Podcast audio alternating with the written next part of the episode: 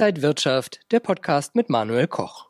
Die deutsche Wirtschaft ist im vergangenen Jahr massiv eingebrochen, laut ersten Statistiken vom Statistischen Bundesamt um 5 Prozent. Zugeschaltet ist jetzt Robert Halber von der Bader Bank in Frankfurt. Ich grüße Sie, Herr Halber. Ich grüße Sie auch. Wie passt das zusammen, wenn wir auf der einen Seite hören, wie schlecht es Unternehmen geht, auf der anderen Seite aber sehen, dass der DAX sich in Rekordhöhen um die 14.000 Punkte tummelt?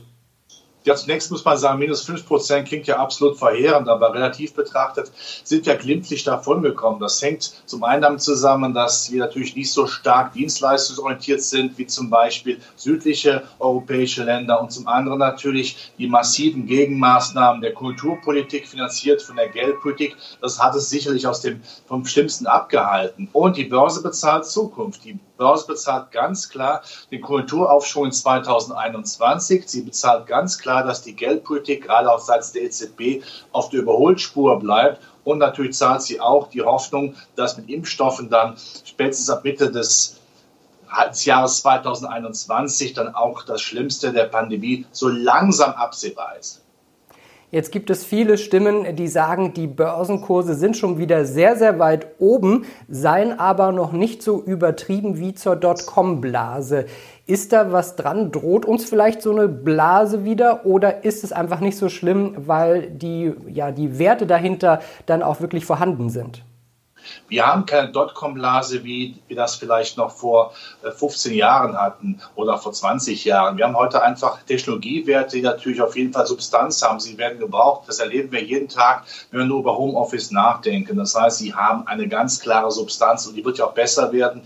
Wir sind ja erst am Beginn der industriellen Revolution 4.0. Das geht ja noch viel weiter. Natürlich kann man sagen, sie sind absolut hoch bewertet, aber solange der Rentenmarkt noch teurer ist, ist das, glaube ich, kein Problem für die Anleger. Eins darf natürlich nicht passieren. Wir dürfen jetzt nicht in diese berühmte Tapering-Diskussion in den USA reingeraten. Tapering, das heißt hier übersetzt, dass weniger neue Liquidität seitens der US-Notenbanken in die Märkte gepumpt wird. Wenn das dazu führt, dass denn dann die Renditen steigen würden, dann könnte der Bewertungsvorsprung für insbesondere Hightech-Aktien natürlich dann schwieriger werden. Aber ich habe keine große Angst, dass die Fed in diesem Jahr oder auf absehbare Zeit wirklich restriktiv wird. Worauf schaut denn die Börse zurzeit am meisten? Äh, ist es Trump, die Amtseinführung von Biden, Corona und Impfzahlen? Ist es die Berichtssaison, die jetzt bald startet? Trump ist schon Vergangenheit, das spielt keine große Rolle mehr. Man schaut zunächst auf den US-Präsidenten, den neuen, der natürlich auch neue Kulturprogramme auf den Weg bringen wird. Ähm, er wird mehr Schulden machen, das wird die US-Notenbank finanzieren.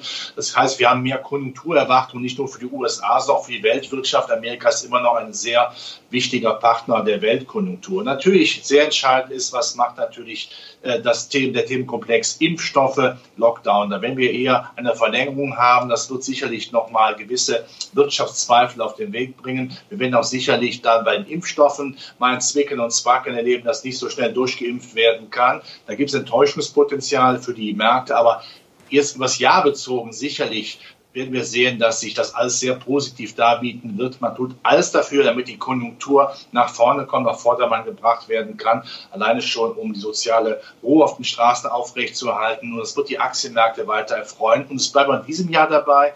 Zinspapiere sind keine Alternative. Sie bleiben mindestens nach Inflation, aber mit Realzinsen um die Null, wenn nicht sogar negativ, keine Alternative zu Aktien. Zum Stichwort Unsicherheiten muss man aber sagen, es gibt ja immer mehr die Befürchtungen, dass der Lockdown verlängert wird, vielleicht sogar deutlich verlängert wird bis hin zu Ostern, wenn es jetzt dann doch auch mehr Mutationen des Virus hier in Deutschland gibt. Ist das nochmal ein großer Unsicherheitsfaktor? Ja, das Corona-Thema ist natürlich mit einem großen Fragezeichen versehen. Gerade die Mutationen sind natürlich eine Gefahr. Man weiß ja noch nicht, äh, wie sich das auswirkt auch auf die Impfstoffe.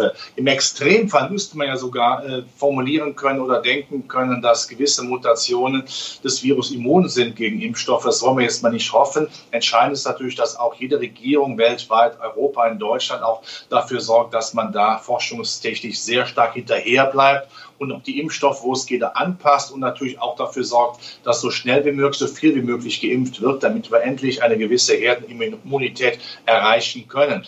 Aber natürlich muss man auch sagen, dass natürlich der Dienstleistungssektor vor allen Dingen weniger die Industrie ja von Lockdowns dann benachteiligt wird. Und der Dienstleistungssektor ist in Deutschland ja deutlich weniger börsennotiert als die Industrie. Von daher wird es die Börse in dem Maße eben nicht so treffen. Und wir werden auch sehen, dass die Konjunkturpolitik, wir haben ja in diesem Jahr eine Bundestagswahl und verschiedene Landtagswahlen vor uns, dass die Finanzpolitik sicherlich mit Hilfe der EZB, wenn nötig, auch neue Konjunkturpakete dann freimachen wird, um das Ganze noch unterstützen, unterstützend auf der realwirtschaftlichen Ebene nach vorne zu bringen. Wie sollten sich Anleger jetzt fürs Börsenjahr 2021 kurz- und mittelfristig aufstellen? Insgesamt betrachtet glaube ich nicht, dass, ein, dass, es ein negatives Jahr wird. Ende des Jahres erwarte ich den DAX durchaus bei 14.600, weil auch die Alternative fehlt, weil die Konjunkturmaßnahmen greifen und Impfstoffe auch. Aber es wird zwischendurch durchaus mal ja, zwicken und zwacken. Da wird es mal volatiler werden. Äh, die Probleme der Konjunktur, des Impfstoffs, äh, der Lockdowns werden sich auch mal quasi wie Mehltau auf die Märkte legen. Ich denke aber, dann sollte man kurz- und mittelfristig dann nachkaufen, gerade im zyklischen Bereich. Wenn die, der Konjunkturausschwung dann doch stattfindet, dann spätestens Mitte des Jahres 2021, dann brauche ich vor allen Dingen die Zyklika. Hier kann man auch wieder gerne auf Europa setzen, auf Deutschland. Wir sind ja eigentlich die Hauptstadt der zyklischen Werte. Auch die zweite Reihe im MDAX ist dann sehr attraktiv. Aber vergessen wir bitte auch zwei Dinge auch nicht, nämlich Hightech, das geht weiter. Ich glaube nicht, dass Herr Biden trotz seiner großen Mehrheit jetzt, die er überall hatten, allen relevanten Regierungseinheiten, die Hightech-Branche zu stark an die Kandare nimmt, alleine schon, um einfach auch Macht zu haben, Wirtschaftsmacht zu haben gegen China. Ja, und das andere Thema ist natürlich, wir werden auch in Europa uns weiter zusammenfügen, zusammenhalten müssen, auch wenn Italien Regierungsprobleme hat. Das heißt, dann wird auch das Polit der, der, der politische Rahmen um Europa etwas stabiler und dann kann man gerne auch etwas stärker auf Europa setzen. Und die Schwellenländer wollen wir auch zum Schluss nicht vergessen. Die Schwellenländer machen einen fulminanten Job, machen eine tolle Innovationspolitik das sind keine Schwellenländer mehr, sie sind längst auf der Ebene, gerade in Asien, auf dem Niveau der Industrieländer angekommen. Sagt Robert Halver von der Bader Bank. Vielen Dank nach Frankfurt. Bitte sehr. Und Ihnen, liebe Zuschauer, vielen Dank fürs Interesse. Alles Gute und bis zum nächsten Mal.